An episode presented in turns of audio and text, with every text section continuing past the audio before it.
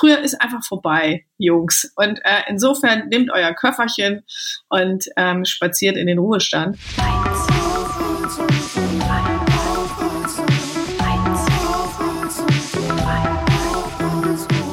Kultur ist die Sinnhaftigkeit unserer Gesellschaft. Das ist das, worüber wir kommunizieren, was unser Menschsein ausmacht. Und deswegen sind wir nicht nur systemrelevant, wir sind viel mehr. Sie ist eine der wichtigsten Musiklobbyisten Deutschlands. Kulturmanagerin, Artist und Business Coach, Präsidentin des Bundesverbands Popularmusik, Geschäftsführerin von Rock City Hamburg, Gründerin des Musiknetzwerks Music Woman und dessen Bundesvorsitzende, stellvertretende Leiterin des Bundesfachausschusses des Deutschen Musikrats, Kuratorin und Beiratsmitglied des Reeperbahn-Festivals, Mentorin beim Deutschen Kulturrat, Autorin, Dozentin und seit März 2021 Beauftragte für Popularmusik in der schönen Hansestadt Bremen. Das Magazin Der Hamburger beschreibt sie als Visionen-Möglichmacherin und Meisterin des zielorientierten Denkens. Aufgewachsen erst in Hamburg, und dann in Lütjenburg an der Ostsee entdeckt sie mit 13 Jahren den Punk als ihre Sprache, für die sie schon früh ausgebildete politische Haltung. Während ihres Studiums in Hamburg verbrachte sie mehr Zeit im Tourbus von Rocco Schamoni und die Sterne als im Hörsaal. Sie beschreibt sich selbst als 40% Punk, 40% Ökonomin und 20% Künstlerin. Ich freue mich sehr, wirklich sehr, dass sie bei all ihren To-Dos Zeit gefunden hat, hier heute mit mir zu sprechen und begrüße die Jean d'Arc der Musikbranche, Andrea Rotaug. Hallo Andrea. Hallo Fabian. Na, das liest sich ja vielleicht. Ja, ist das, äh, äh, es, es gibt so Gäste, die fühlen sich dann eher so, ach Gott, jetzt musstest du das jetzt alles, aber, aber ich meine, ich, wahrscheinlich habe ich auch, habe ich auch schon, habe ich was vergessen? Habe ich was Wichtiges vergessen, was du gerne noch erwähnt haben willst? Ja, also als erstes, ich bin nicht mehr Präsidentin des Bundesverbandes für Popularmusik, ähm, sondern ähm, habe mein Amt niedergelegt zugunsten der zu gründenden Organisation Music Women Germany und der dazugehörigen 16 Netzwerke, die in den Regionen äh, aufgezogen werden. Deswegen ist das nicht mehr ganz richtig. Ähm, der Beiratssitz im Musikrat ist jetzt ein anderer. Ich weiß aber zurzeit nicht genau, wie der heißt. Ähm, und ich bin beim Reeperbahn Festival keine Kuratorin, sondern Beiratsmitglied. Aber Rock City hat da eine eigene Bühne mit der Hasper Musikstiftung. Insofern kuratiere ich die, aber nicht das Reeperbahn Festival. Ah ja, okay. Hattest du eine, heute schon, eine Vision oder Idee, was du unbedingt machen möchtest? Ja, das hatte ich. Ähm, ich möchte nämlich nach Südfrankreich noch Antibes reisen im August und das habe ich gebucht. Und also die Idee kam gestern Abend und heute Morgen habe ich es gebucht und ab geht es. Hast du bei deinen Visionen, die du so hast und bei deinen Ideen, die ja zahlreich sind, hast du immer, hast du da manchmal das Gefühl, also wenn ich das jetzt nicht mache, dann macht es niemand? Das habe ich eigentlich immer, ähm, weil ich glaube, ich bin manchmal auch so die Person für genau diese Fälle. Das heißt, genau diese Ideen, Visionen, Ziele, Projekte, Maßnahmen werden häufig auch an mich herangetragen, weil es so Menschen gibt, die sagen, das kann man sowieso nicht machen, das geht sowieso nicht. Also ein Beispiel ist die Hanseplatte, Musik von hier, also der lokale Plattenladen hier in der Stadt. Ähm, die Idee dazu hatte ich in einem wahnsinnig langweiligen Meeting zum Thema Stadtentwicklung und Krise oder sowas ähnliches. Und ähm, da habe ich gedacht, wir brauchen das unbedingt, wir wollen das machen, wir brauchen dafür Geld vom Staat und es muss cool sein und da müssen gute Leute ein- und ausgehen und die ganzen Artists aus Hamburg müssen da ihre Platten hinbringen können und die verkaufen können, äh, die dort verkauft werden. Habe mir den Namen ausgedacht, bin in die Stadt gelaufen und alle haben gesagt, never ever kriegst du dafür Geld und jetzt steht sie seit 2004 ganz mopsig in der Gegend rum und läuft von alleine und das ist natürlich so ein Kleinod in Anführungsstrichen und ich glaube, ich bin auch gleichzeitig jemand, der gut ist für Kleinode. Wirst du in Hamburg erkannt? Bist du sozusagen ein bunter Hund? Ähm, vielleicht. Also es kommt so ein bisschen drauf an, wir leben ja hier auf St. Pauli, Schanze und so weiter, also in Hamburg Mitte auch so ein bisschen in so einer Bubble und ich glaube, wenn ich in andere Stadtteile gehen würde, dann wäre das anders. Insofern ist das so ein bisschen wie auf dem Dorf ja, alles, was irgendwo eine Gitarre äh, auf dem Rücken hat oder ähm, sonstige Instrumente spielen kann, da ist es schon so. Apropos Dorf, du kommst ja eigentlich ja nicht aus dem Dorf, aber bist dann da hingezogen.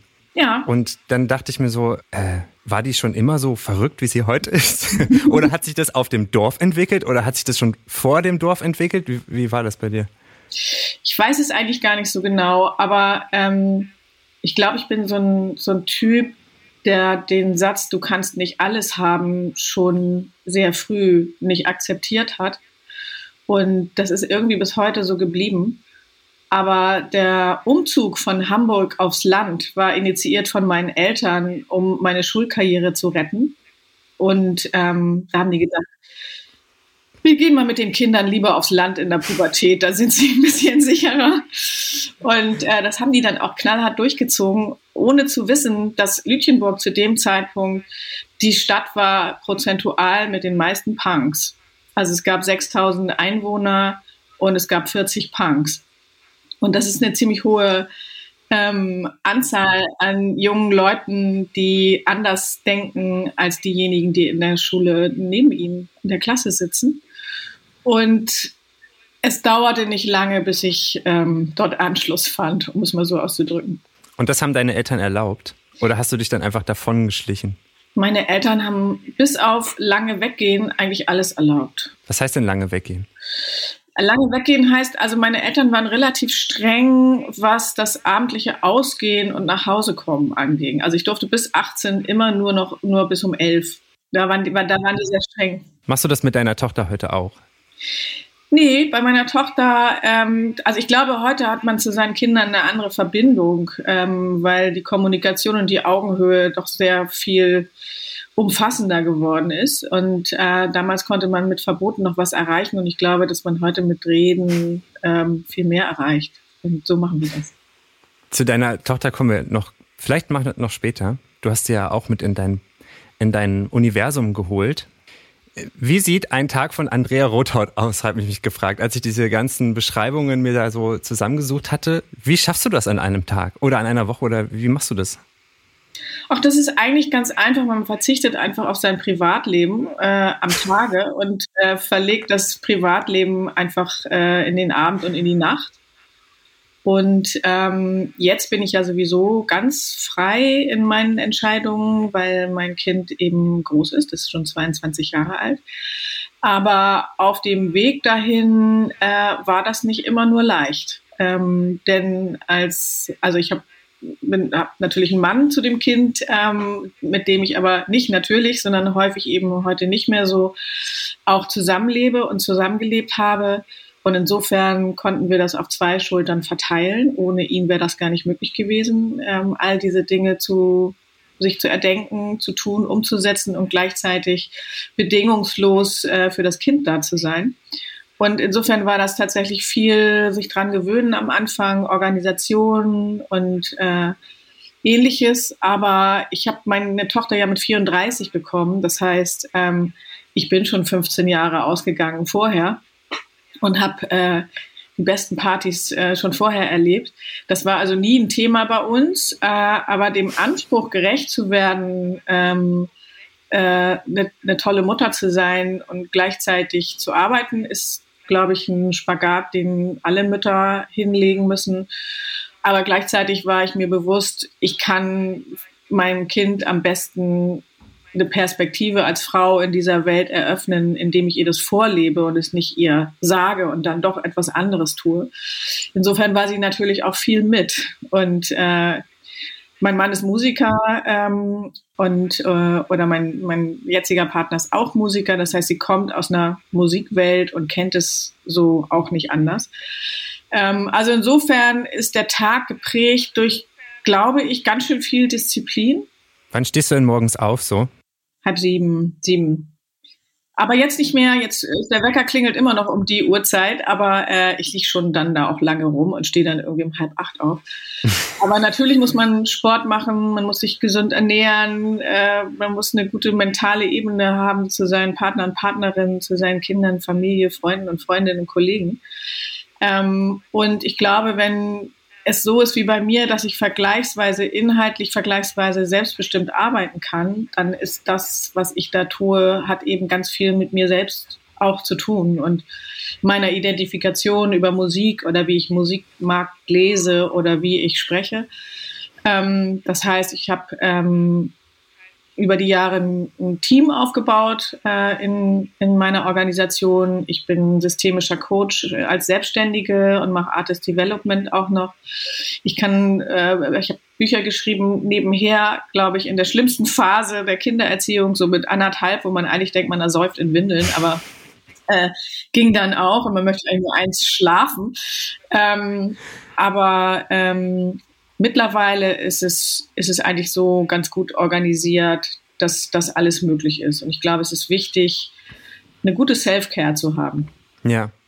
Ich, äh, wir haben jetzt so, wir können über so vieles sprechen. Ich habe jetzt irgendwie so ein, äh, äh, als ich mich so ein bisschen eingelesen habe in deine Sachen, die du alles machst, ich habe ich hab so viele Fragen und diese ganzen großen Themengebiete, die du behandelst, die du jeden Tag beackerst, ähm, mit deinem Team natürlich, verwurzeln sich wieder in so ministe, kleineste äh, Themengebiete, die wieder miteinander irgendwo irgendwie Synergien oder Ver Verbindungen haben, ähm, wo man irgendwie schnell das Gefühl hat, äh, oder ich hatte das Gefühl schnell, ich verzettel mich hier gerade schon wieder, weil du einfach die wirklich, finde ich, großen, großen Themen anpackst. Ich glaube, ich, ich würde mal drauf, ich würde mal auf dieses Lobbyisten sein erstmal kommen. Mhm. Würdest du dich selbst als Lobbyistin be bezeichnen? Also ich würde es tun, weil es am Ende stimmt. Also zwischen Politik und Musikszene würde ich mal eher sagen, als Wirtschaft. Ähm, auch Musikwirtschaft natürlich, aber in erster Linie geht es mir bei meinem Lobbyismus nicht darum, ähm, dass Musik wirtschaftlich verwertbar ist, sondern es geht darum, dass Künstler und Künstlerinnen in Zukunft mit ihrer Musik noch äh, wirtschaftliche Erträge, also ihren Lebensunterhalt bestreiten können und dass wir eine vielfältige Musiklandschaft haben, die divers ist, die gendergerecht ist, die spannende Produkte hat und äh, vielfältig ist und wo es eben um die Musik und das Musizieren und das Komponieren und so weiter geht ich komme ja aus dem schrägen Ton, um es mal so auszudrücken, und die Präferenz sozusagen eine, eine, freie, also freie Musik zu haben, weil die Kunst eben frei ist, ist mein erster Motor, würde ich sagen, und nicht die wirtschaftliche Verwertbarkeit. Ich habe mich dann gefragt, wenn du, wenn man mit Politikerinnen spricht ähm, und denen erklären möchte, was eigentlich es heißt, in der Musik, ich sage mal größer gefasst, in der Musikbranche tätig zu sein als meistens ja Selbstständige. Wie erklärt man Personen, die in Schablonen gelernt haben zu denken, dass unsere Realität, dass es keine Schablonen dafür gibt? Hast du dir da irgendwie so eigene Schablonen gebastelt, wo du das dann selber besser denen erklären kannst? Oder, oder wie, wie, wie geht das? Ja, eigentlich gar keine schlechte Idee. Ähm, also ich glaube ja, ich halte das so ähnlich wie damals mit meiner Tochter. ähm, das einfachste Rezept ist, die einfach mal einen Tag mitzunehmen, bis man dann am Ende im, im Backstage sitzt, äh, um den Spirit einzusaugen und zu verstehen, was es eigentlich heißt, heute Künstlerin zu sein. Und ähm, das bedeutet, ich habe nicht nur einen diversifizierten Markt vor der Nase, sondern ich habe so viele Tätigkeiten, die nicht mit meiner kompositorischen und produzierenden Tätigkeit zu tun haben, zu leisten. Ähm, und für all diese Dinge werde ich als Künstlerin nicht bezahlt. Also ich muss Social Media machen, ich muss mich um den Vertrieb kümmern, ich muss meine Touren buchen, ich muss mit meinen MitmusikerInnen kommunizieren, ich muss meinen Übungsraum haben, ich muss schreiben, ich muss meine Texte selber schreiben, ich muss mein eigenes Label vielleicht sogar sein ähm, und so weiter und so fort. Wir kennen das alle. Ähm, und diese Diversität, Diversifizierung sozusagen nicht nur des Marktes, sondern auch der Tätigkeit eines Musikschaffenden ist gemeinhin nicht bekannt. Und wie wenig bekannt haben wir gesehen jetzt zu Zeiten äh, von Corona, ähm, wie die Bundesprogramme geschnitzt waren, damit äh, Kreative Geld bekommen, ähm, dass da offenbar oder offensichtlich keinerlei Kenntnis über die Zusammensetzung dieses Marktes und die ähm, Tätigkeiten und Beschäftigungssituationen von äh, EinzelunternehmerInnen aus der Musik beispielsweise eben sind. Ja. Hast du, hast du mal überlegt, selber die Seiten zu wechseln und in, sozusagen als Politikerin aktiv zu sein? Der Wunsch wurde mehrfach an mich herangetragen, aber ich bin dazu nicht bereit. Ähm, und zwar aus dem Grunde nicht, das, was ich tue, ist ja schon Kulturpolitik. Ähm, aber Parteipolitik ist etwas, mit dem ich, ähm, da sehe ich mich einfach überhaupt gar nicht. Und ich bin auch nicht so, so ein Typ, der so in Fußgängerzonen Luftballons verteilt. ähm, also das müsstest du ja auch gar nicht machen. Du, dich kennt ja jeder schon. In, äh, auf, also für dich genau. wäre das ein einfaches Spiel eigentlich. Ja, für die Partei dann. Nee, ja, also genau. ich bin, es hat schon, es hat schon auch seinen Grund, dass ich äh, in diesen häufig in Verbandszusammenhängen arbeite, ähm, in, Verba Ver äh, in äh, Zusammenhängen arbeite, wo ich eine große Gestaltungsfreiheit habe. Ähm, und ich glaube, die Parteipolitik als solche ist mir dann doch zu, ich sage jetzt mal, staatsorientiertes Handeln in dem Rahmen mhm. auch, äh, den man da hat. Da kommt der, da kommt die alte Punk, Punkin.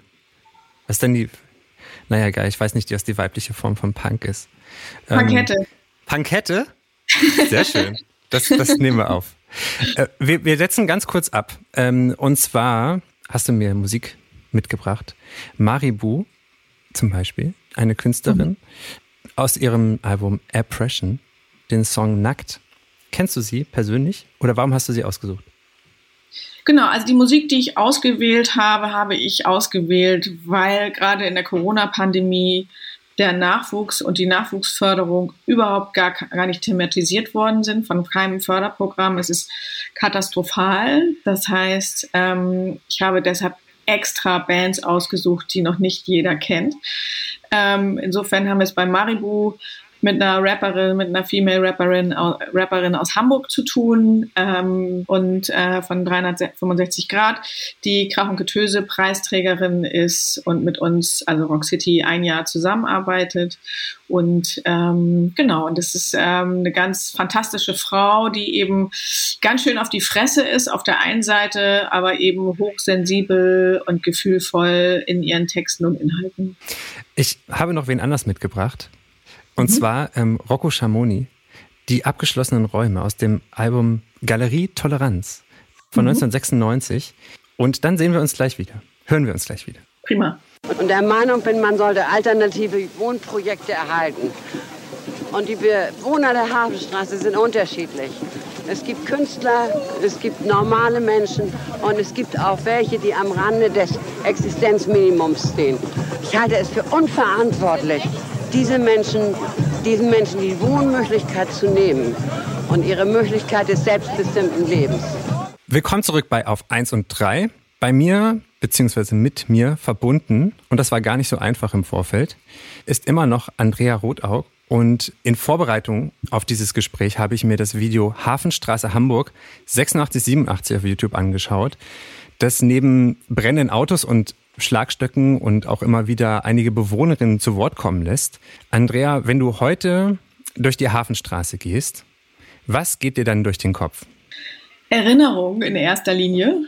Ähm, ich bin ähm, tatsächlich 85 nach Hamburg gezogen wegen der Hafenstraße, ähm, weil wir dort politisch aktiv waren, aber auch künstlerisch und musikalisch aktiv waren, also mein ganzes Umfeld quasi. Und ähm, genau, da gab es viel zu tun. Das war das eine. Und das zweite war, ähm, dass es für mich, glaube ich, die zweite Berührung war ähm, mit selbstverwalteten Projekten, mit der Gefahr, die davon ausgeht, dass es staatlich nicht gewünscht und gewollt ist. Ähm, das erste Mal den Zusammenhang zwischen Raum und Profit überhaupt hergestellt habe oder Wie alt warst du ähm, da? Noch ganz kurze Zwischenfrage. Wie alt warst du da? Da war ich 20. Ah, ja. Genau, also das war ja schon vorher äh, in Action und so weiter. Das heißt, ähm, wir sind eben, also Rocco und ich äh, sind häufig nach Hamburg gefahren. Wir waren halt zu dem Zeitpunkt zusammen und ähm, haben unsere Freunde besucht in der Buttstraße, in der Hafenstraße. Wir waren halt junge Punks und ähm, haben da eben viel Musik gemacht, Kunst gemacht, rumgehangen, Drogen genommen, getrunken, alles Mögliche, was man da so macht zu dem Zeitpunkt. Und deswegen kannten wir natürlich ganz viele, die dort lebten und ähm, haben sozusagen direkt gegenüber war unser Hauptquartier in der Bernhard-Nocht-Straße, ähm, weil da die Mutter von Ted Geier gewohnt hat und Schorsch Kamerun von den Zitronen. Und deswegen waren wir da natürlich viel. Außerdem war der Club äh, unten da, wo wir immer hingegangen sind, 20 Meter weiter in der Kastenrederstraße. Und also das war so quasi unser Areal, in dem wir uns aufgehalten haben, was eben hochpolitisiertes ähm, Areal war, vor dem Hintergrund ähm, von Räumungen, die immer wieder stattgefunden haben, aber auch politischen Dialogen und Plänen und sowas. Ähm, das war die Zeit, wo ich dann äh, Antifa-Arbeit gemacht habe und solche Geschichten, aber wo es eben vornehmlich darum ging, ähm, Wohnraum zu erhalten und gegen den Profit und die Immobilienbesitzer und Besitzerinnen zu schützen. Und wie erbittert dieser Kampf sein kann, wie äh, rigoros und gewaltbereit Polizei ähm, tatsächlich durch Wohnungs, äh, Wohnungsräumung oder Mitwohnungsräumung umgeht, ähm, wie schnell man und auch ich selbst aber auch bereit bin, mit Einsatz körperlicher Kraft äh, Dinge zu verteidigen, war auch wahnsinnig spannend für mich. Ähm, also ich bin so ein Typ, ich bin schon schneller auch mal bereit, einen Stein zu schmeißen. Das wusste ich aber vorher nicht. Und ähm, Barrikaden zu bauen, aber auch zu sehen, wie viele Dinge wieder kaputt gemacht werden, wie die ganzen äh, Parolen da wieder runtergeholt werden von der Polizei. Und wenn man dieses Video sieht, ihr müsst euch das echt angucken, alle Menschen, die gerade zuhören, das ist so lustig, weil für mich ist es ja 86 gar nicht so lange her. Du kennst das Video auch? Ja, natürlich. Ähm, wie, wie die Polizei da die Wand frei, frei pumpt und wie die das wieder überstreichen und so. Das ist so lustig. Auch wie die Polizei damals noch angezogen war. Man konnte noch sehen, ja. das waren Menschen mit Turnschuhen. Und heute sind das so Bots, die da so durch die Gegend laufen. Man hat noch nicht mal mehr Gesichter. Das macht die Anonymisierung und damit auch die Gewaltbereitschaft natürlich nochmal auf beiden Seiten größer, weil die einen wissen, ich werde nicht erkannt und die anderen haben gar nicht mehr das Gefühl, da ist ein Mensch drunter. Aber ähm, das war auf jeden Fall eine Zeit, äh, die hochpolitisierend war und wo sehr schnell deutlich wurde, wenn wir bezahlbaren urbanen Raum nicht schützen, dann fällt da einfach dem Profit anheim. Und dann sind die Räume unwiederbringlich weg, ähm, weil das Eigentum hier einfach sehr hoch eingeschätzt wird. Also ich meine, die Hafenstraße oder beziehungsweise St. Pauli insgesamt, würde ich jetzt mal sagen, ist ja mittlerweile komplett oder fast komplett durchgentrifiziert. Ähm, wer sich als mhm. Künstlerin da eine Wohnung dort noch leisten möchte, ähm, muss schon ein paar richtig gut bezahlte Konzerte im Monat spielen. Und glaubst du, dass es irgendwann eine Zeit geben wird, wo es wieder mehr Freiräume geben wird? Oder bei deinen ganzen täglichen Anstrengungen kommt dann manchmal der, der, der Gedanke wie, ah, die Sache ist doch eigentlich schon verloren? Also Gott sei Dank ist es ja kein Start, also kein, ist das, hat das keine Statik, sondern es ist ja so, dass über die Jahrgenerationen auch meine Eltern schon zugeschaut haben, wie Stadtteile gentrifiziert werden. Also die Jazzszene, aber auch überhaupt die MusikerInnen-Szene in Eppendorf und Eimsbüttel und Harvestehude und so weiter gab es ja auch mal und da sind die Mieten nochmal doppelt so hoch wie hier. Ähm, aber das ist ein Prozess, der natürlich grauenvoll ist und wo man ganz viel tun muss, äh, um den zu kontrollieren und wieder in die eigenen Hände zu bekommen, aber der sich einfach nicht aufhalten lässt. Also an keinem, an keinem Ort äh, in Deutschland. Ähm, und da viele Initiativen zu haben und die Stimme der vielen eben zu hören und sich politisch zu beteiligen und in Standortentwicklung mit reinzugehen, ist extrem wichtig. Das, was heute ich sage jetzt mal, besser funktioniert, ist, ähm, dass die Standortfaktoren von früher, die harten Standortfaktoren von früher, Hafenhandel und so weiter, ähm, eben ergänzt wurden durch die weichen Standortfaktoren, die eben in einer Gesellschaft, die ähm, im Grunde eine Bildungsgesellschaft ist, in dem Sinne, dass jede, jeder Teilnehmer, Teilnehmerin dieser Gesellschaft ein, eine kulturelle Bildung erfahren hat und das eine Bewertung hat und äh, zwar eine positive und extrem viel Kulturprogramm einfach braucht und Räume braucht, in denen Kultur stattfinden, ähm, das ist schon mal sehr positiv. Wir sind weit davon entfernt, ähm, einen Bestandsschutz beispielsweise mhm. zu haben von äh, Kulturorten, die ähm, eingezogen sind und wenn sie den Besitzer wechseln oder den Betreiber, die Betreiberin wechseln, ähm, dann eben ein Club oder eine Bar bleiben müssen, wie in Dänemark. Hm. Ähm, gestern war ich zufällig auf ähm, einem Konzert. Wir zeichnen heute am 22. Juni auf und gestern war theoretisch die Fette der Musik, die ja nicht so wirklich da, also ein bisschen schon stattgefunden hat. Und ich dachte, ich gehe, ich gehe nochmal auf ein Konzert. Und dann dachte ich, das gehört zur Fette der Musik. Das war hier in Berlin Mitte, äh, nah beim, beim Zionskirchplatz. Und dann habe ich aber gemerkt, irgendwie, das ist hier doch nicht die Fette der Musik, das ist doch, hier stehen hier überall Banner und ähm, die, die Häuser, das Haus ist hier so zubarrikadiert und so. Ähm, und das ging natürlich um, was ich dann mitgekriegt habe, um äh, auch eine Räumung äh, von einem Haus, was dann wieder verkauft werden sollte.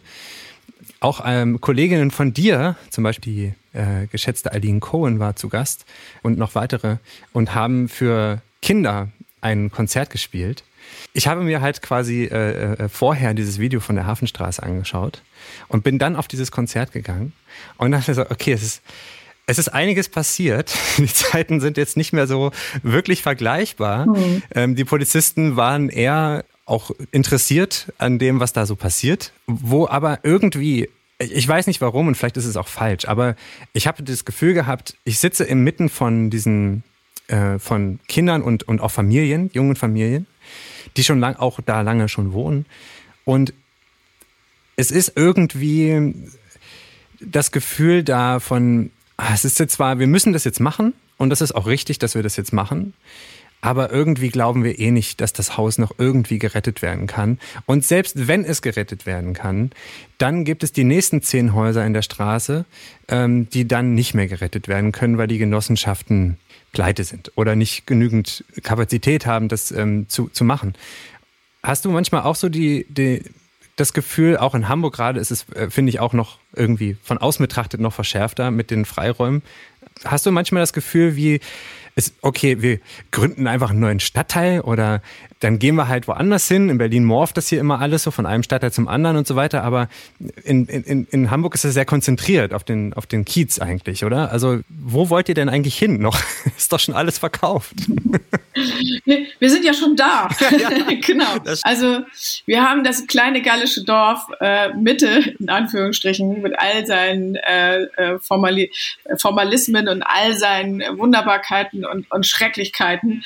Ähm, ja, du hast vollkommen recht. Also Hamburg ähm, hat unfassbar viele Stadtbrachen ähm, verloren, hat unheimlich viel Fläche, die in irgendeiner Form bespielbar ist, sage ich jetzt einmal, durch Menschen, die was anderes tun äh, als Immobilien kaufen.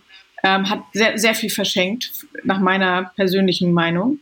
Ähm, wir haben die Hafen City nach Mitte gebaut und zeitgleich äh, Wilhelmsburg gentrifiziert, äh, erst entdeckt, dann gentrifiziert. Also das hat alles immer schon so einen, so einen schönen Masterplan. Also auch Wilhelmsburg wurde natürlich gentrifiziert, ähm, damit die Leute von dort nicht den Menschen aus der Hafen City die Handtaschen wegreißen, sondern dass das alles vernünftig ausbalanciert ist. Ähm, man hat auch bei der Hafen City von Anbeginn daran gedacht, Kunst und Kultur in den öffentlichen Raum äh, mit zu integrieren. Das ist sehr leicht bei bildender Kunst und Lesungen, ähm, aber es ist sehr schwer bei einem Gewerk, was Dezibel erzeugt, wenn gleichzeitig die Leute 6000 Euro den Quadratmeter bezahlen. Ähm, wir haben die Stubnitz jetzt da äh, liegen äh, seit mhm. einigen Jahren und während die Stubnitz dort an einem Offspace am Hafen lag, sind um die Stubnitz also, herum man, man, man muss vielleicht dazu erklären, äh, äh das ist ein, das ist ein, äh, ein Schiff. Die Stubnitz ist, oder? Das genau, ist ein, die MS Stubnitz genau. ist ein äh, altes ähm, Schiff aus der DDR, um das mal so zu sagen, und war ein Plattenfrosterschiff, also ein Schiff, wo Fische auf hoher See eingefroren äh, wurden, um sie dann weiter zu verarbeiten und zu verkaufen. Und dieses Schiff äh, ist die MS Stubnitz, äh, ursprünglich glaube ich aus Rostock, ähm, die dort am am Hafen liegt und äh, auf denen eben Konzerte und Kulturveranstaltungen stattfinden. Und das ist ein liebevoll gepflegter Kahn, möchte ich mal sagen. Äh, Blo wird mich dafür köpfen, aber er sieht von außen nicht so aus, dass man das Gefühl hat, man könnte dadurch jetzt irgendwie einmal über die Welt se segeln, äh, einmal um die Welt segeln oder fahren. Ähm, das heißt, es ist natürlich ein krasser Kulturclash mit den Leuten, die in der Hafen City wohnen und die Häuser mittlerweile sind bis auf zehn Meter an das Schiff rangebaut und beschweren sich schon, wenn da jemand nur irgendwie seine Tasse, äh, Tasse Kaffee über den Tisch schiebt.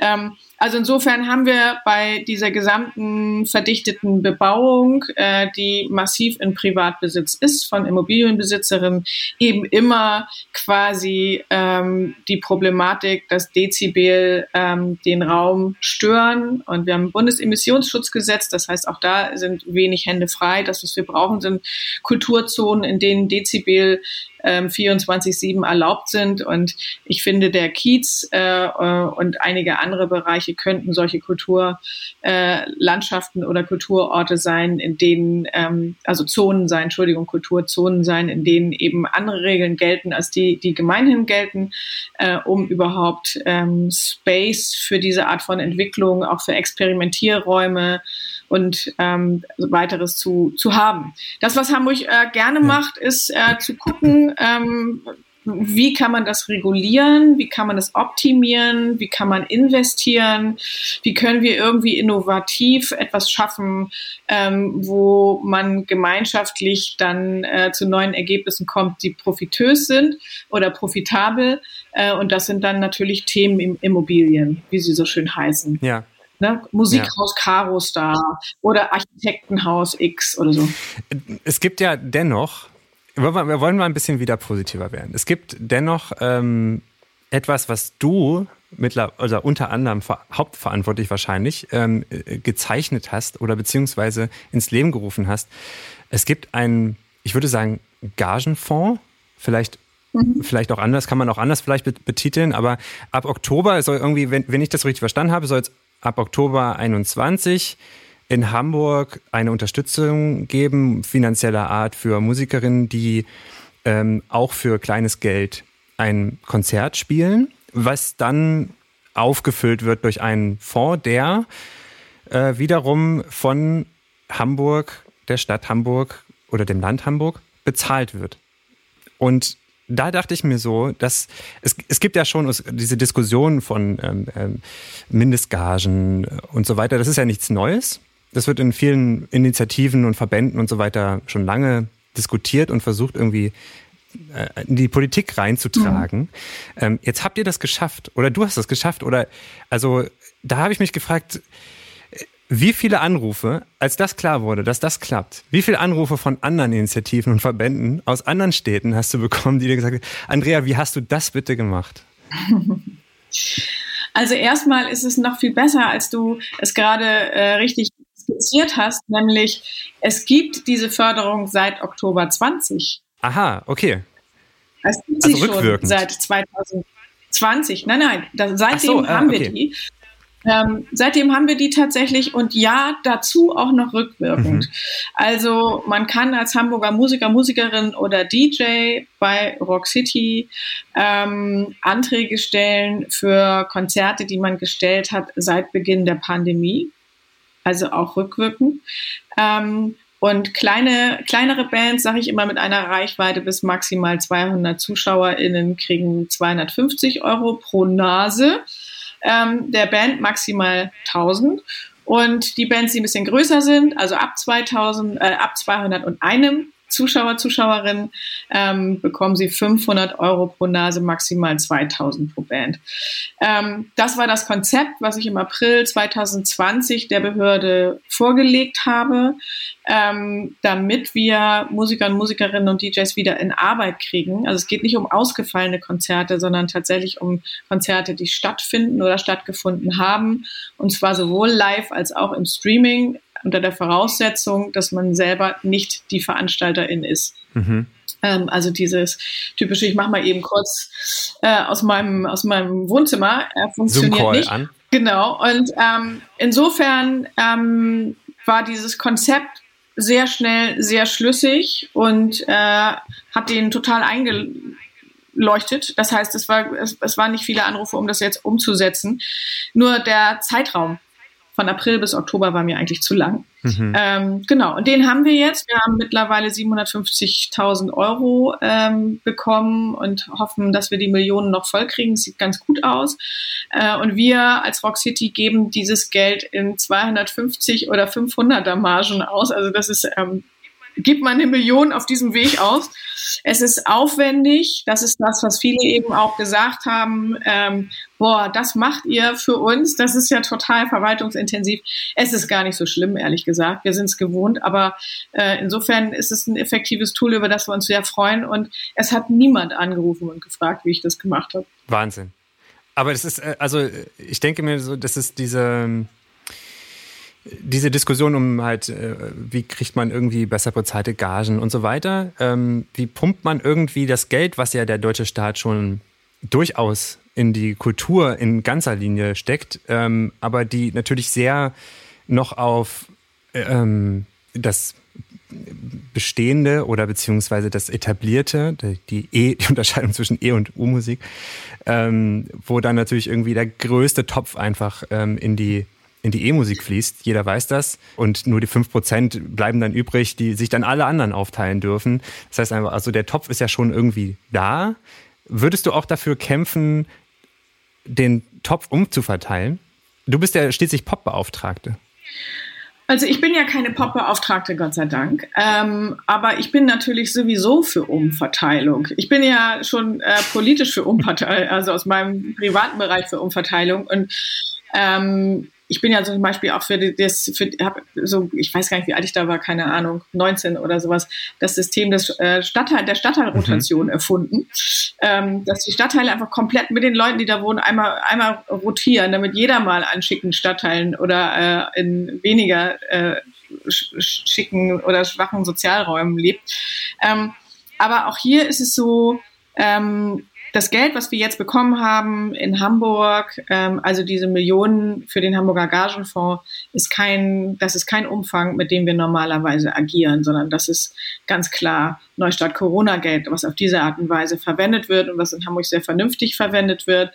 Aber wir haben die Chance genutzt, quasi den Mindestlohn in der Popularmusik einfach mal zu postulieren. Und das war mein Ziel. Es mhm. ist ein langfristiges politisches Ziel.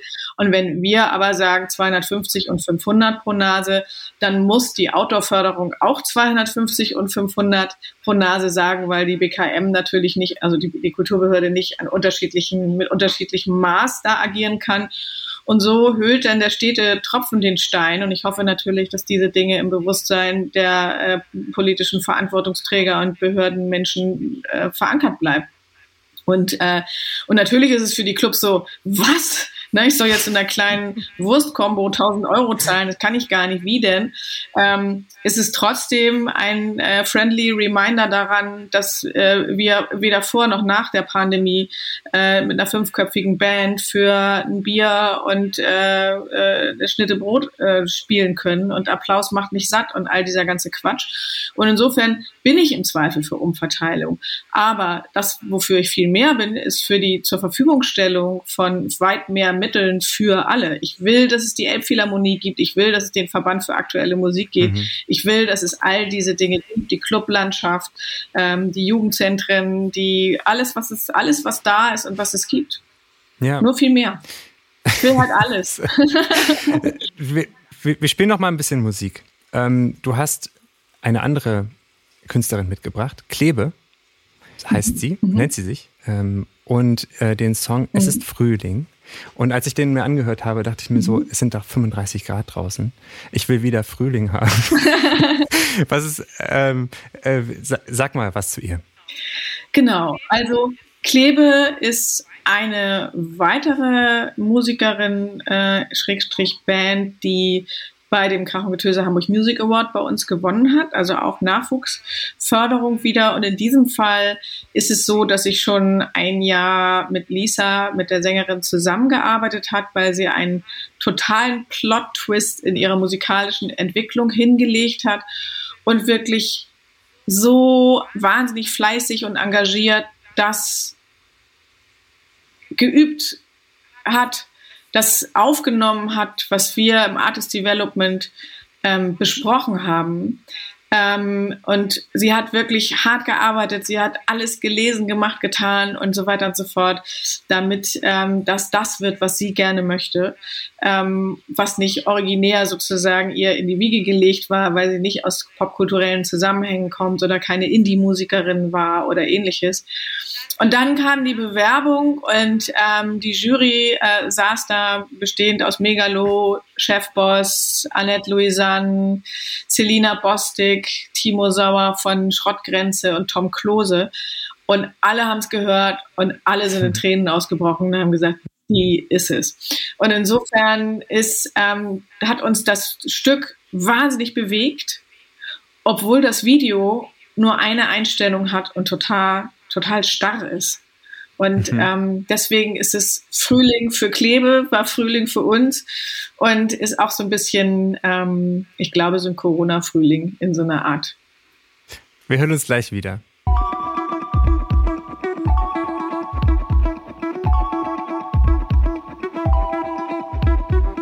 Willkommen zurück bei Auf 1 und 3. Und jetzt wird's, jetzt geht's ans Eingemachte für mich mhm. als Mann. ähm, denn eigentlich hatte ich ursprünglich geplant, diesen Podcast nur mit Frauen zu besetzen ähm, und wollte ja die ganze oder möchte ja gerne die völlige Bandbreite des Musik, der Musikbranche irgendwie abbilden. Und bin dann relativ schnell an meine Grenzen gekommen, muss ich wirklich sagen, weil äh, natürlich die, also Musikerinnen kein Problem, ähm, finde ich. haben auch Lust. Äh, sobald es irgendwie in Richtung Business geht oder noch weiter darüber hinaus, äh, Veranstalterinnen und so weiter, äh, wird es schwieriger. Und dann habe ich die erst bin ich auf Music Woman aufmerksam geworden.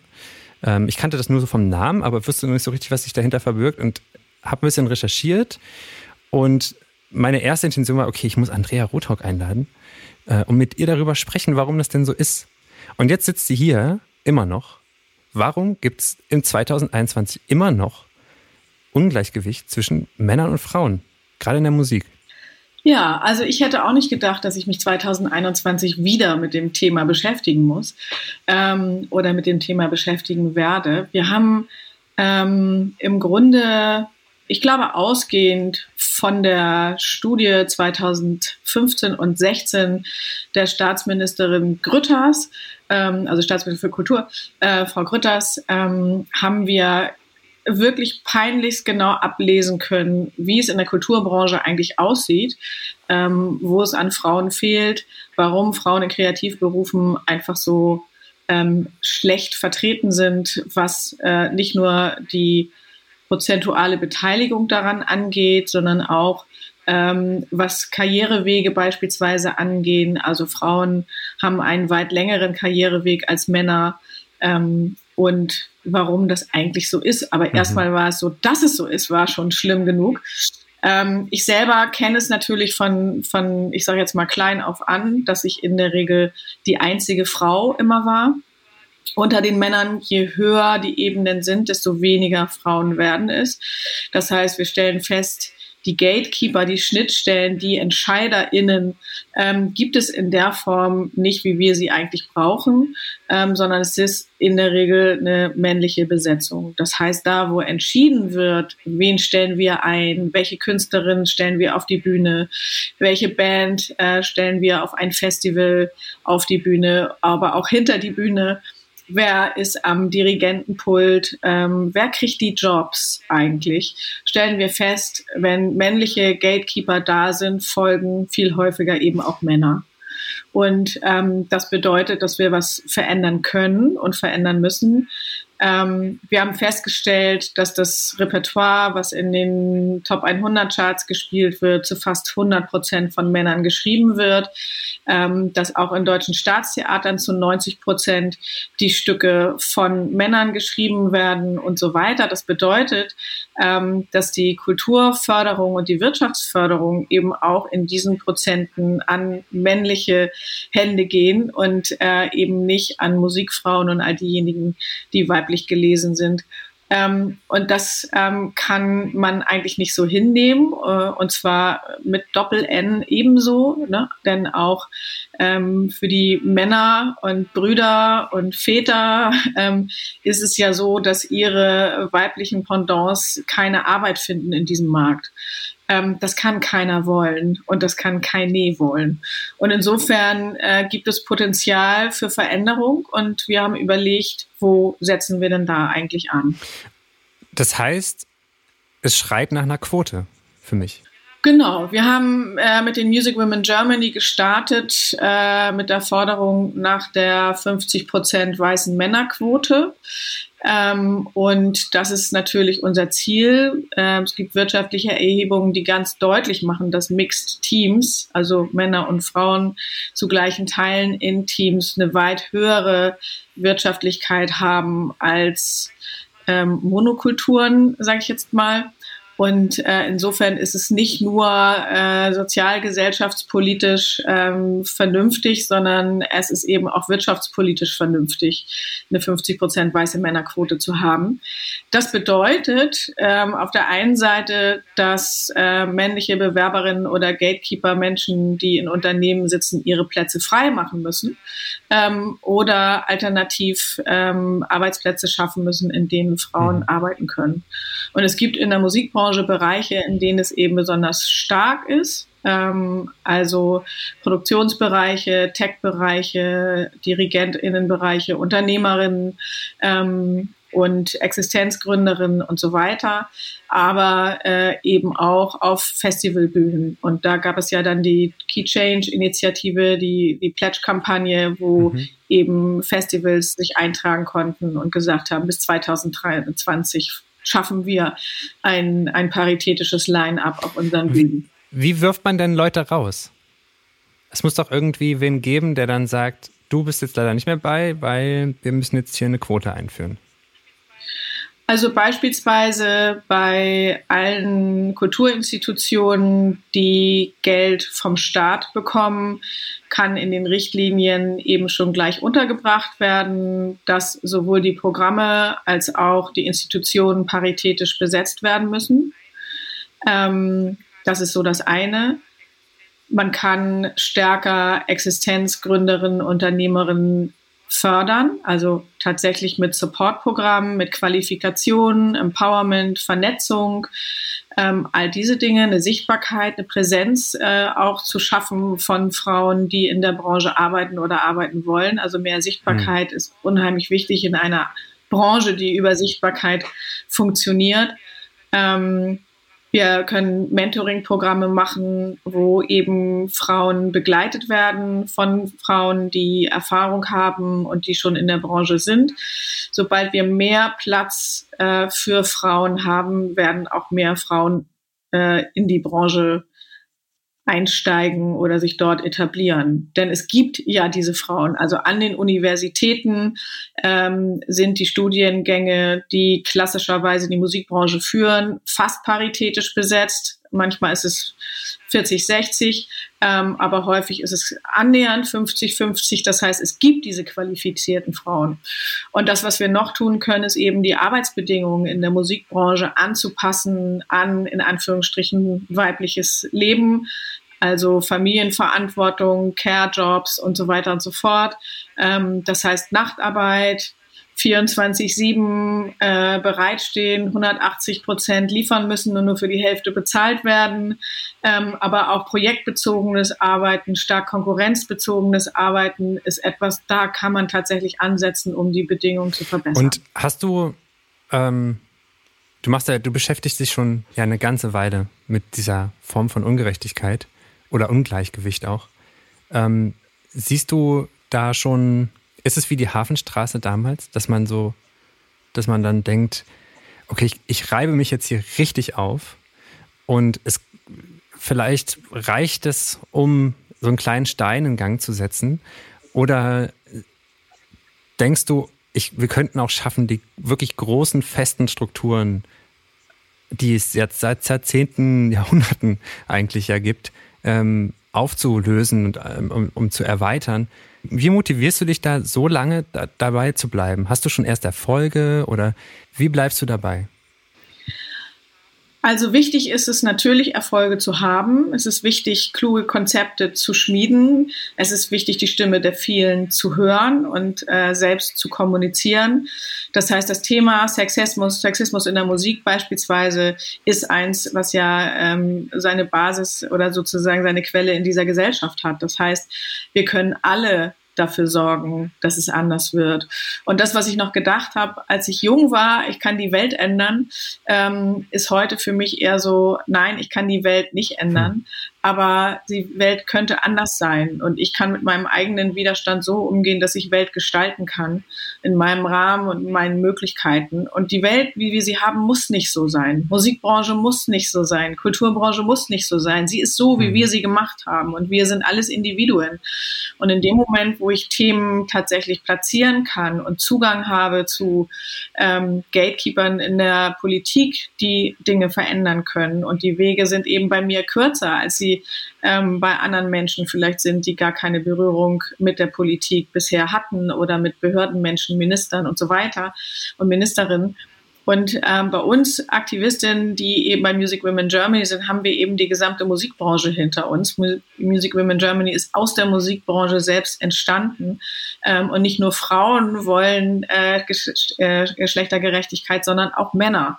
Auch Väter, die Zwillinge haben, die beide weiblich sind, wollen, dass die da arbeiten können, wo sie gerne mhm. wollen. Und damit entsteht natürlich auch eine Awareness.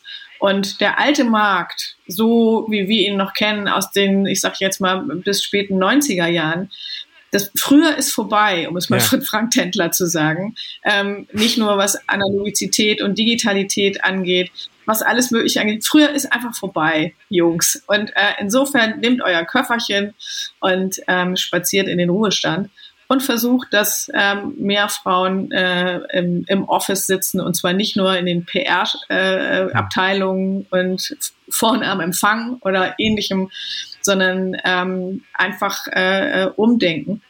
Und das passiert.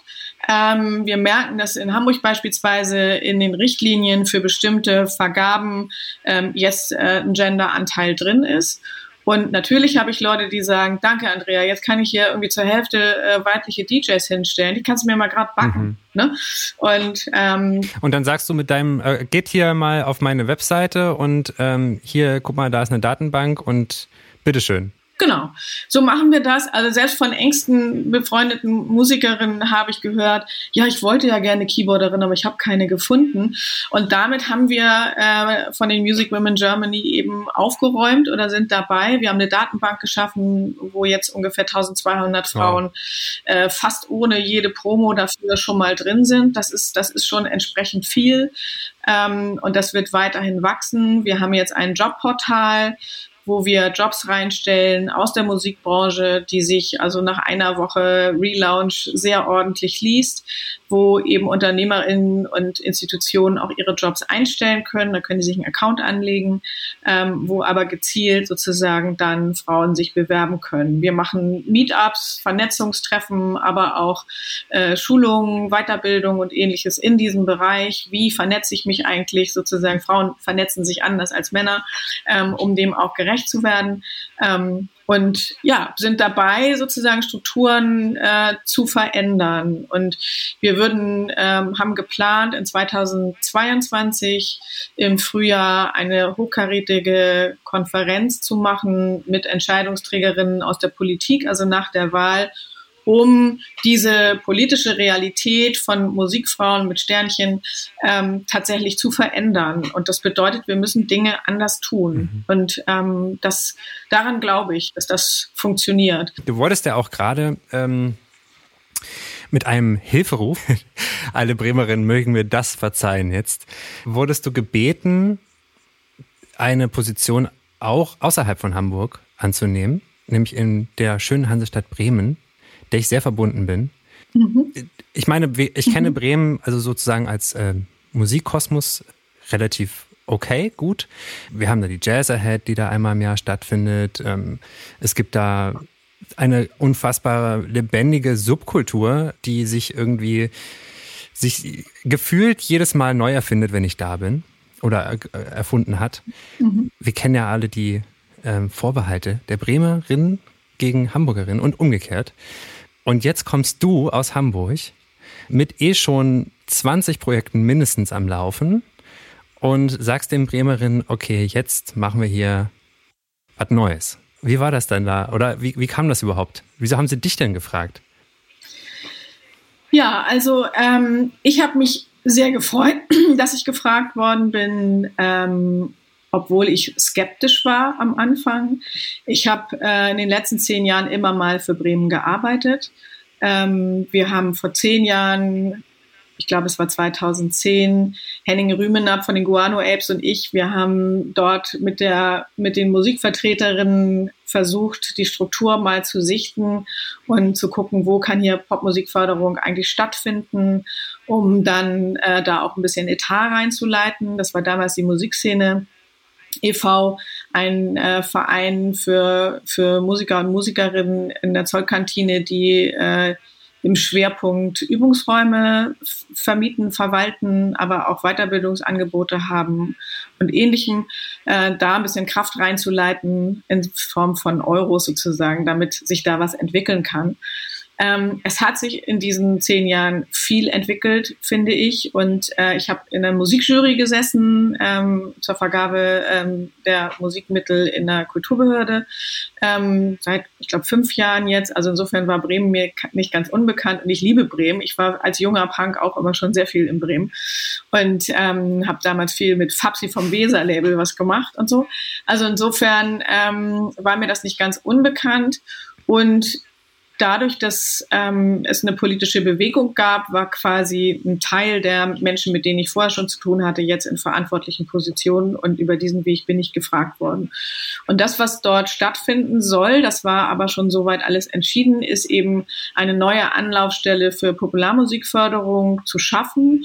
Und das soll eben so schnell wie möglich passieren, so qualifiziert wie möglich mit jemandem, der viel Erfahrung hat mhm. und der die Player vor Ort, also Clubverstärker e.V., aber auch mhm Musikszene, ähm, der Landesmusikrat, Kulturbüro Nord, die Veranstaltungswirtschaft, aber auch ähm, die Musikwirtschaft, so sie vorhanden ist, in Form von Studios, Labels, Verlagen und so weiter, mit an Bord zu holen und ähm, mal zu hören, ähm, was, was wollen die eigentlich? Ja. Das war ähm, mir wichtig. Ähm, aber auch dem Wirtschaftsressort wichtig, dass die Player mitgenommen werden. Das halte ich für eine unfassbar vernünftige Idee.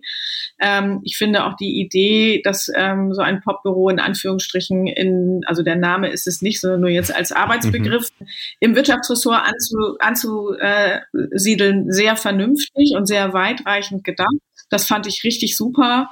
Und das, was ich halt äh, kann und glaube ich auch soll, ist quasi die äh, Verantwort, äh, die Erfahrung, die ich in den Bundesländern gesammelt habe über meine Tätigkeit als Präsidentin des Bundesverbandes, nämlich zu wissen, was findet denn in den einzelnen Ländern wie, auf welche Art, mit welchen Etats statt, was funktioniert und was funktioniert weniger gut, dort das Beste für Bremen zusammenzubringen. Und das war natürlich mhm. ein Traum. Also aus der ganzen Erfahrung, die ich gemacht habe, jetzt wirklich ähm, die Sachen, die nicht gut laufen oder die vielleicht schon veraltet sind und viele Vereine gar nicht mehr verändern können, weil sie schon so institutionalisiert sind, wie sie sind, ähm, eben da was ganz Neues auf die Beine zu helfen, mit, mit allen zusammen was äh, zu machen, was funktioniert. Und das finde ich spannend. Der Etat ist auch gar nicht mal so klein, äh, auch für Bremen äh, sehr vernünftig. Was heißt denn das? 150.000. 150.000 für. Also wir fangen an mit 150.000 im Jahr. Insofern äh, ist das ein großer Vertrauensvorschuss äh, von Behörde und Politik.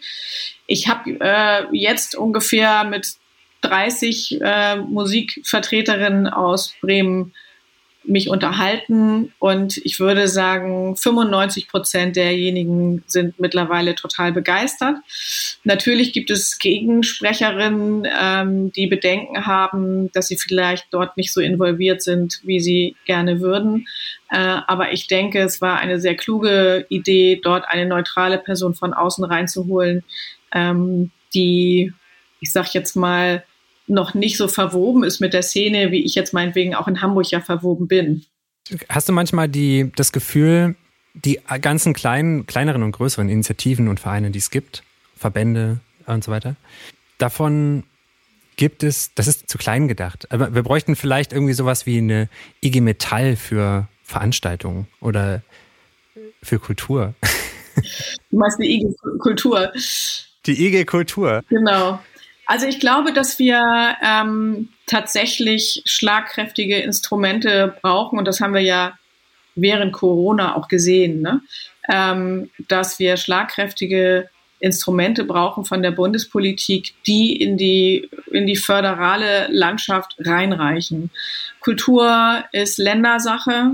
Ähm, und insofern haben wir es nicht so einfach wie im zentralistischen Frankreich, ähm, sondern wir haben ganz bestimmte Gegebenheiten, die ähm, bestimmte Fördermodule einfach gar nicht zulassen. Ähm, es ist schwierig, sich auf Bundesebene tatsächlich in einer bundesweiten Gewerkschaft so zu organisieren, dass die Stimme der vielen in diesem diversifizierten Markt so vertreten ist, wie wir das wollen. Ähm, und ich glaube aber, dass es äh, ein stärker genossenschaftliches Denken geben darf. Ähm, mhm. Das heißt, tatsächlich Genossenschaften in Ländern zu gründen, die bestimmte Bedarfe abdecken, halte ich für total vernünftig, inklusive einer sozialen Absicherung, inklusive eines Unternehmerinnenlohns ähm, und mhm. ähnlicher Module, die es ja auch schon gibt, äh, in Berlin beispielsweise. Ähm, und das sind Gedanken, die ich wieder spannend finde. Und ansonsten sind wir, was die Verbände und Institutionen angeht, von den Kreativgewerken, glaube ich, diejenigen, die in der Musik am besten aufgestellt sind. Wir haben ja für jeden Kram haben wir irgendeinen Verein. Und wir haben aber sehr schlagkräftige Instrumente, ähm, wie die GEMA beispielsweise. Wir haben die Künstlersozialkasse jetzt für die gesamten Kulturgewerke. Wir haben äh, Bundesverbände noch und nöcher für die Interessen der Musik. Und wir haben den einen Künstlerinnenverband für alle eben nicht. Und das mhm. hat auch seine Gründe warum es so ist. Und natürlich wäre es in der Pandemie schön gewesen, ähm, wenn wir das gehabt hätten, aber letztlich ist es Bundesangelegenheit, eine Kenntnis über die Kulturlandschaft zu haben und über die Kreativen, wie dort eigentlich gearbeitet wird. Woran man weiterhin arbeiten muss, ist, dass Einzelunternehmerinnen, die diesen schäbigen Namen Solo-Selbstständige bekommen haben während der äh, Pandemie. Ähm, und nicht systemrelevant. Nee, also wir sind auch nicht systemrelevant. Wir sind viel relevanter als systemrelevant, ähm, weil wir Kultur machen und Kultur sinnstiftend und sinnkonstituierend ist und eben nicht nur die Kirche. Ähm, und insofern äh, schweben wir überall, weil Kultur ist die Sinnhaftigkeit unserer Gesellschaft. Das ist das, worüber wir kommunizieren, was unsere, unsere, unser Menschsein ausmacht. Und deswegen sind wir nicht nur systemrelevant, wir sind viel mehr. Und ähm, dass das nicht bekannt ist auf Bundesebene und nicht so transportiert wird, dass wir nicht auf einmal in so einer Krise erklären müssen, wie unsere, unsere Welt funktioniert, unsere Arbeitswelt, ähm, ist schon erschütternd. Ähm, gleichzeitig ist man froh, dass es wenigstens äh, eine Grundaufstockung, eine Grundsicherung gibt. Aber ähm, eine ganze Branche in Hartz IV zu schicken, ist natürlich nicht die Lösung.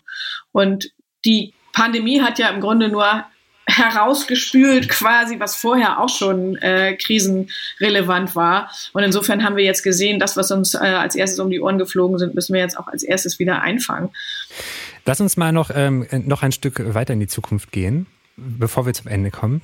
Wenn du jetzt eine, sagen wir mal, utopistische Zukunftsprognose für deine Arbeit stellen könntest, für die, sagen wir mal, die nächsten, in zehn Jahren, wie sehe die aus, diese Prognose? Oder diese Vision? Für dich? Wie die Welt dann aussehe? Naja, für deine Arbeit vielleicht. Für meine Arbeit. Also du kannst auch gerne für die Welt, aber. Ähm ja, das ist eine ganz spannende Frage, weil es hängt ja nur von mir ab, ob sich etwas verändert ähm, oder nicht, jetzt für in meiner Welt.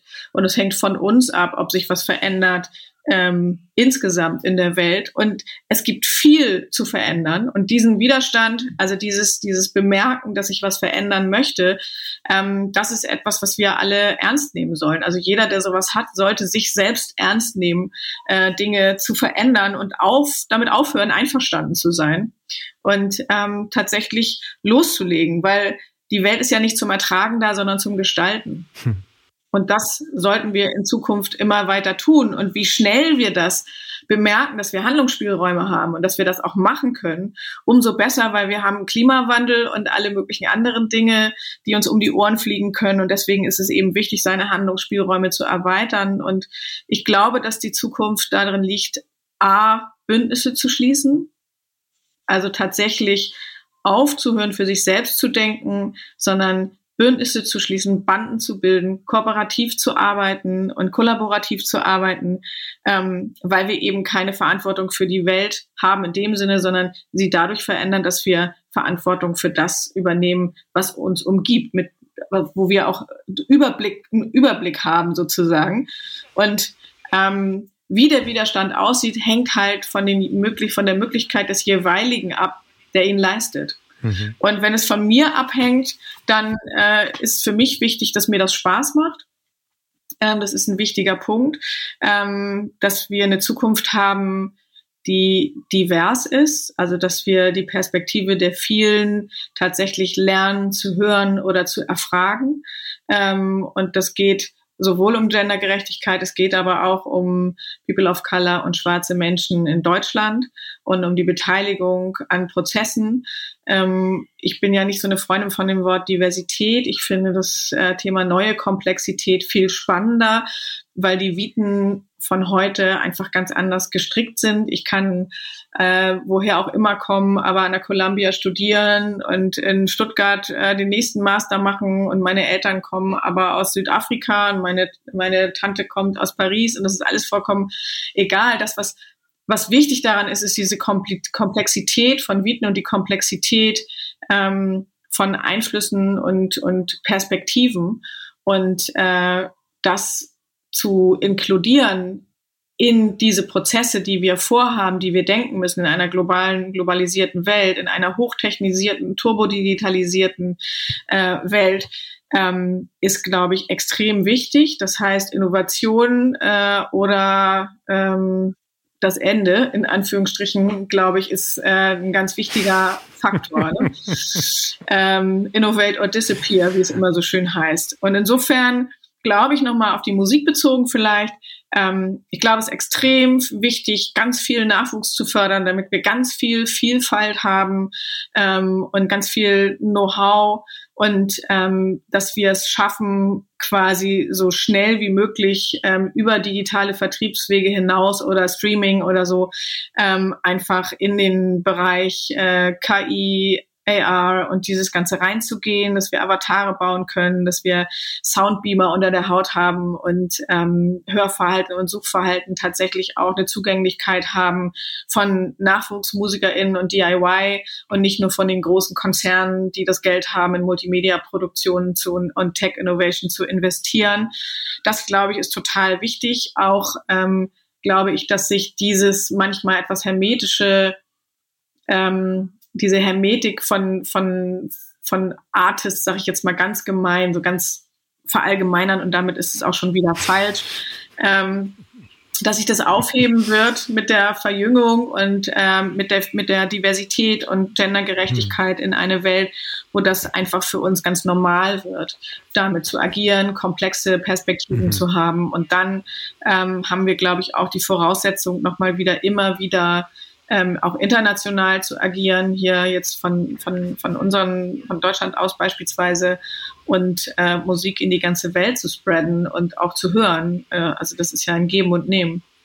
Und insofern glaube ich, dass ähm, das Thema Multimedia, Tech Innovation und alles, was dazugehört, in Kombination mit Composing, Kunst, freier Kunst, ähm, tatsächlich etwas ist, was wir unbedingt unterstützen müssen ich könnte dir jetzt noch irgendwie, glaube ich, eine Stunde oder noch mehrere Stunden dabei zuhören. und denke so, ja, stimmt, das, das müsste auch noch gemacht werden. Ähm, ich, wir, wir kommen jetzt langsam zum Ende. Mhm. Wir haben noch eine Musik. Du hast noch eine Musik mitgebracht. Und zwar von Schorle. Mhm. Zu arm ist der Song. Mhm. Sag doch mal was dazu. Ja, Schorle ist ähm, auch eine Hamburger Band, die Hamburg Music Award Preisträger ist und ähm, die sich ich würde sagen, unter Corona-Bedingungen gegründet hat und eigentlich noch gar nicht viel live aufgetreten ist, in der wir jetzt äh, auf die Startrampe oder über die Startrampe helfen gerade. Für mich ist es eine ganz besondere Band, weil ähm, die sind unfassbar jung und ähm, der Sänger Elias ist ein afrodeutscher ähm, Junge, der äh, sich in einer Thematik bewegt, die gar nicht so typisch ist für diesen Bereich von Musik. Ich finde ihn extrem erfrischend und intelligent und die alle drei sind, sind ein spannendes Trio, die sehr viel können. Ähm, auch die Visualisierung ist richtig, richtig geil ge gelungen. Sie nennen es, glaube ich, so Sprudelpop. Das ist so gar nicht mein Wort. Ähm, aber es hat schon so eine Leichtigkeit und der Themenapparat um LGBTIQ und, und, und und all das, was mich sozusagen betrifft, wenn ich eine sehr offene, komplexe, neukomplexe Haltung habe, findet Eingang in die Texte und das finde ich und auch in die Visualisierung, das finde ich ähm, großartig ähm, für so eine junge Band. Ich, ich möchte mich sehr bei dir bedanken für deine Zeit. Man muss noch dazu sagen, wir hatten vorher, vor der Aufzeichnung, massivste technische Probleme. Du wolltest sagen, du hattest die. Ich hatte, ich hatte diese unglaublichen technischen Probleme, die wir aber auch mit, mit deiner Geduld gelöst haben. Ähm, ich möchte auch noch einen Song draufpacken, mich damit bei euch und bei dir gerne verabschieden. Ähm, und zwar von Die Sterne. Äh, Stell die Verbindung her aus ihrem 1996 erschienenen Album Posen. Oh, und wünsche euch viele gute Gedanken jetzt nach diesem Gespräch und würde mich freuen, wenn ihr auch nächsten Mittwoch wieder dabei seid. Bis dahin könnt ihr mir gerne Anregungen, Kritik oder Gästewünsche äußern. Schickt mir einfach eine Nachricht an mail at monoplymusic.com oder über meinen Monopoly Music Instagram-Account. Gerne möchte ich auch noch Fabian Meyer und Max Schöntag von Podcast 1 danken und wünsche euch eine schöne Woche. Tschüss!